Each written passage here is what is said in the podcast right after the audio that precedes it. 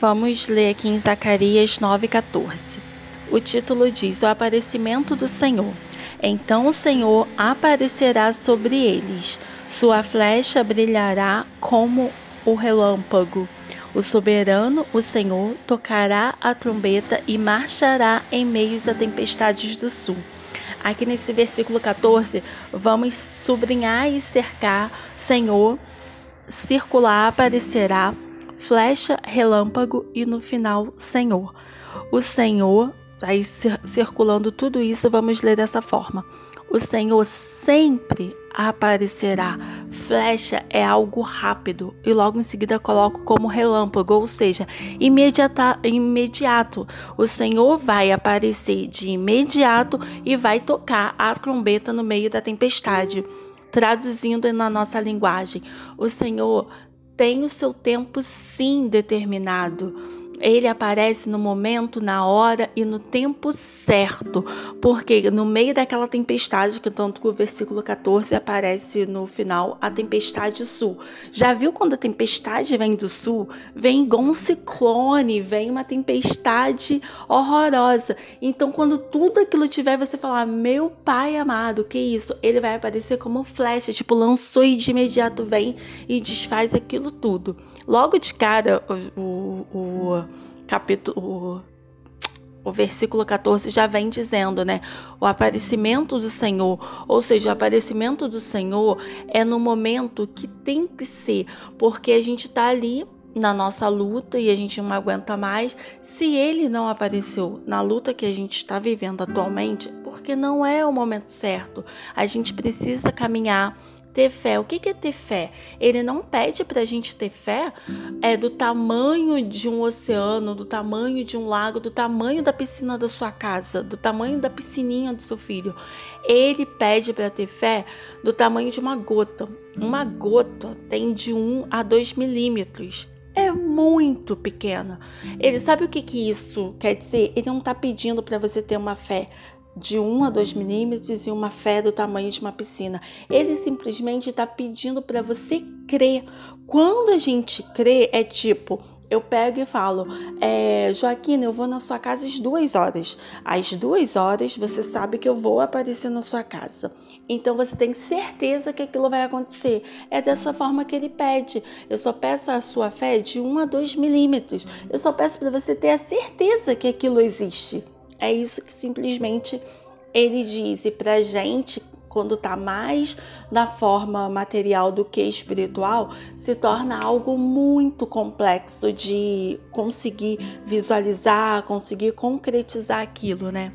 No 14 vem falando: O Senhor dos Exércitos os protegerá, eles pisotearão e destruirão as pedras das atiradeiras. Eles beberão o sangue do inimigo como se fosse vinho. Estarão cheios com a bacia usada para apergir água nos cantos do altar.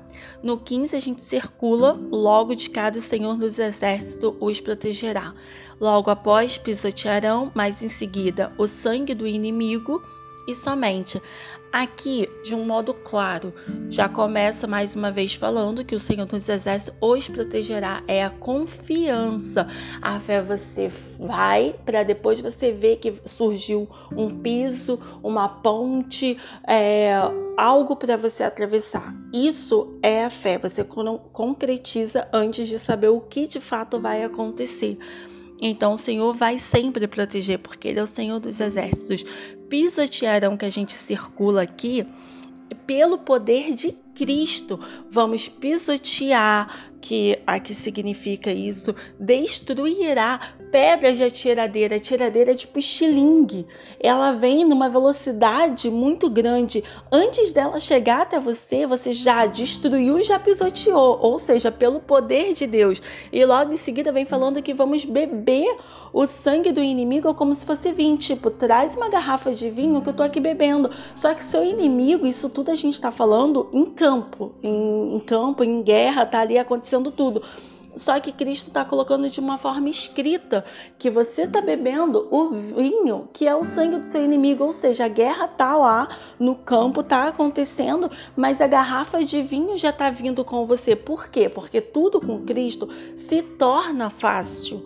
Aí vem falando aqui, usada para apergir no canto do, do altar, como a bacia, vai vir aquelas bacias que já está tudo ali organizado só para você ir aspergindo, ou seja, para você ungindo, para você. O que, que aqui quer dizer? Antes que você veja a bacia, a garrafa de vinho chegando, você tem Cristo, que o, o versículo já iniciou como Senhor dos Exércitos. Então se torna fácil, se torna fácil quando literalmente o mundo espiritual para você é visível, quando o mundo espiritual para você é fácil de se ver, quando você tem a fé, quando você tem os dois milímetros de água, que você torna aquilo a sua fé, se torna aquilo algo que você fala, não, eu creio. É como se você falasse assim, nossa, eu tô com um grande problema. Não, você não tem que falar, eu tô com um grande problema. Eu tinha um grande problema e que já foi resolvido. Ele não foi, mas pela sua fé de 2 milímetros, você acredita naquilo. Aí aqui no 16 vem falando: Naquele dia o Senhor, seu Deus, os salvará como rebanho do seu povo, e como joias de uma coroa brilharão em sua terra. Vamos circular. No início do versículo 16, o seu Deus, logo após vamos circular, salvará, depois joias brilharão depois sua terra. Então, o Todo-Poderoso salvará o seu povo. O povo aqui significa que você está incluindo, que se você já fez aliança com Cristo, você já tem o seu o seu início de vida quando você casa com Cristo, porque a gente tem que entender o que é uma aliança. Aliança a gente sabe que não tem nem início nem fim, nem começo e nem meio. A gente não sabe aonde que ela começou a ser feita e aonde que ela termina. Por isso que fala que quando a gente casa, os dois se tornam um, a dualidade se torna um. Só que é uma vitória. Por que, que é uma vitória? Porque se antes a gente tinha uma somente, agora nós temos duas. Se antes a gente tinha só uma força, agora nós temos duas. Se antes a gente tinha um só defeito, agora a gente tem dois. Quando a gente se casa, a dualidade se torna a unalidade.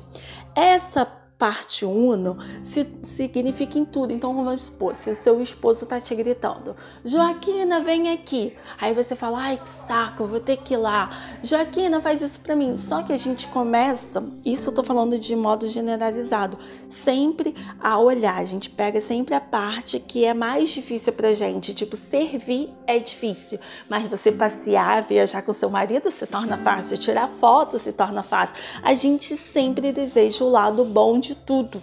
Só que o lado de bom de tudo dentro de um casamento é tudo, porque você tem tudo em dobro. Então, tipo, a gente tem que iniciar no ponto que se temos duas cabeças e uma só após o casamento, a gente tem que pensar em dobro, a gente tem que orar em dobro, a gente tem que ter calma em dobro. Então, quando você for reclamar de algo que seu marido fez, você fala: Nossa, assim como eu tenho raiva em dobro, eu tenho paciência em dobro. Assim como eu tenho felicidade em dobro, eu tenho os meus defeitos em dobro. Então, são dois humanos em um.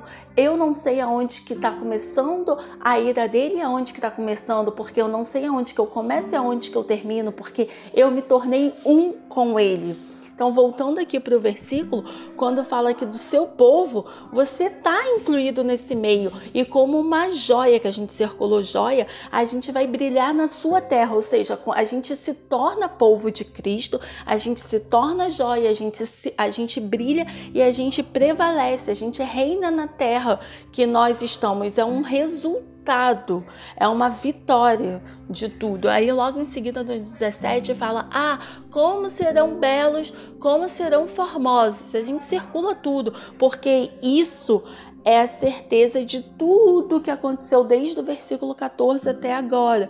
Foi um fim, foi um resultado, foi a entrega que nós somos belos, nós somos formosos. É isso que o 17 já declara. E logo depois ele coloca o trigo, a parte B do versículo, o trigo dará vigor aos rapazes e o vinho novo às moças. A gente termina aqui com glória a Deus, porque lá no começo, no versículo 14, começa naquela guerra, naquela luta, que eles estão vindo com atiradeiras, que está vindo naquela tempestade, que está num auê só. Só que aqui no final, olha como que aqueles dois milímetros de fé que Cristo te pede para ter, como se eu estivesse indo na sua casa às duas horas da tarde, a certeza que aquilo vai acontecer, termina falando: os rapazes vão terminar com um vigor danado, vai pegar vários sacos de cimento, vai construir casa, vai estar ali naqueles tijolos, naquela força danada.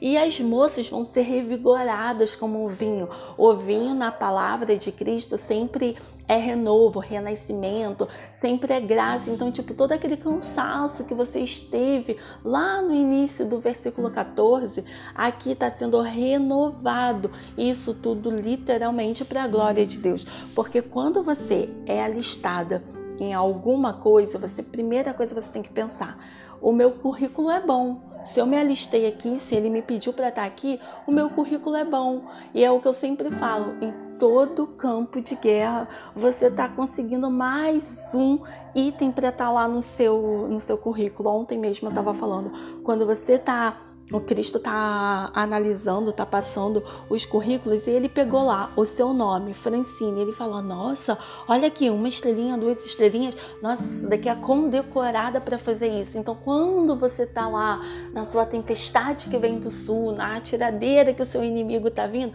você tem que pensar: nossa, ele teve tempo para parar, para analisar o meu currículo e para falar: essa daqui vai concluir a obra que eu tenho dado na mão dela. E olha só, o versículo, o o capítulo 9, que a gente leu do 14 ao 17, 14, 15, 16 e 17 são somente quatro versículos e parece que foi uma luta, que foi uma história. Só que tudo começa nos dois primeiros capítulos. É aquela luta, é a tempestade que a gente já falou, é a guerra, é falando do meio da escuridão, tipo, como que essa luta vai se resolver. E os dois seguintes só vem falando do resultado, das coisas maravilhosas. Ou seja, não precisa você ficar se preocupando se isso que está passando vai, vai ser 30 dias, vai ser 3 anos, não precisa. A única coisa que você precisa ter em mente, por isso que Romanos fala, renovar, moldar a mente com as coisas do, do alto, é isso.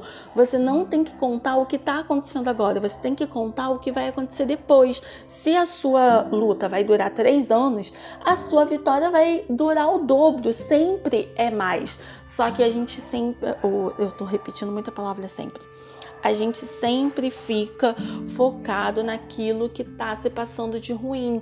Como eu dei o exemplo do casamento, a gente tem tudo em dobro para o bem e para o mal, entre aspas. Se a sua luta é assim, pensa no dobro da sua vitória. A gente coloca em prática a glória de Deus na nossa vida. Quando eu tenho certeza que a glória de Deus habita em mim, que eu sou um canal de bênção, que Ele teve tempo para parar, orar o meu currículo e me colocou aonde que eu tô, no vale, no campo de guerra e tudo mais. Aleluia, glória a Deus, cara. Quem vive em luta, quem vive em vale, deveria ser a pessoa mais honrada do campo espiritual. O ruim, que é o que eu falo, né?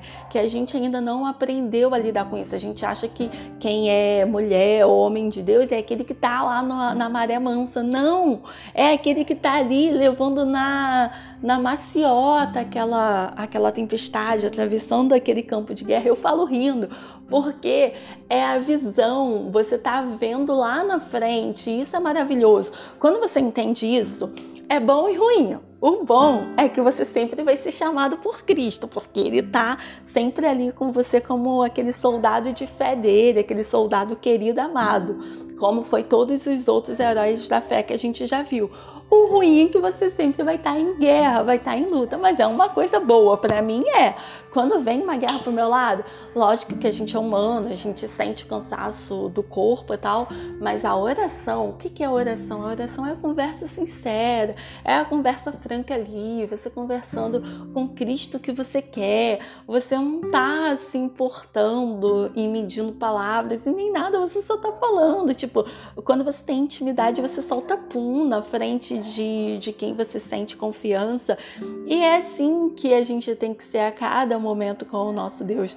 Eu tô rindo porque é como se eu estivesse vendo ele aqui na minha frente dando gargalhada de tudo. Eu acho ele muito engraçado com tudo comigo. Então, é um simples é, destrinchar dos versículos aqui e espero que você pegue, leia a sua palavra e vai circulando tudo que Cristo for também te iluminando, tá bom? Fica na paz.